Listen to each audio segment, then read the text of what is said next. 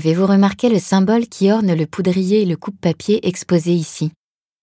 Il s'agit de la croix de Lorraine, symbole de la France libre. À côté, deux crayons portent l'inscription France Forever. Cette déclaration d'amour à la France a pour origine la création du comité France Forever le 29 juin 1940 à New York par des Français sympathisants du général de Gaulle.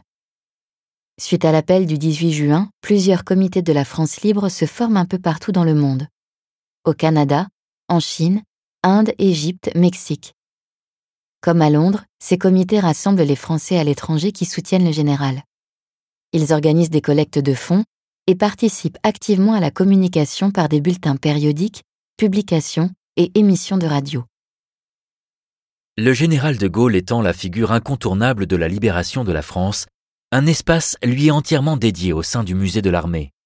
C'est l'historial Charles de Gaulle, situé au niveau moins 1 et rouvert en juin 2020 après cinq mois de travaux.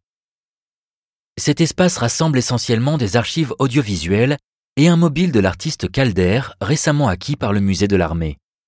Intitulé Mobile à la Croix de Lorraine, dit France Forever, ce mobile fut créé par l'artiste américain Alexander Calder pour le Comité de la France libre à New York en 1942.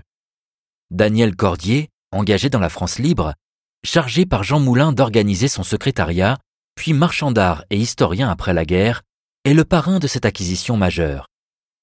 Vous pouvez accéder à l'historial Charles de Gaulle à l'aide de votre billet d'entrée actuel. Sa réouverture est prévue le 18 mai 2020, mais elle peut avoir été retardée. N'hésitez pas à vous renseigner auprès des agents du musée.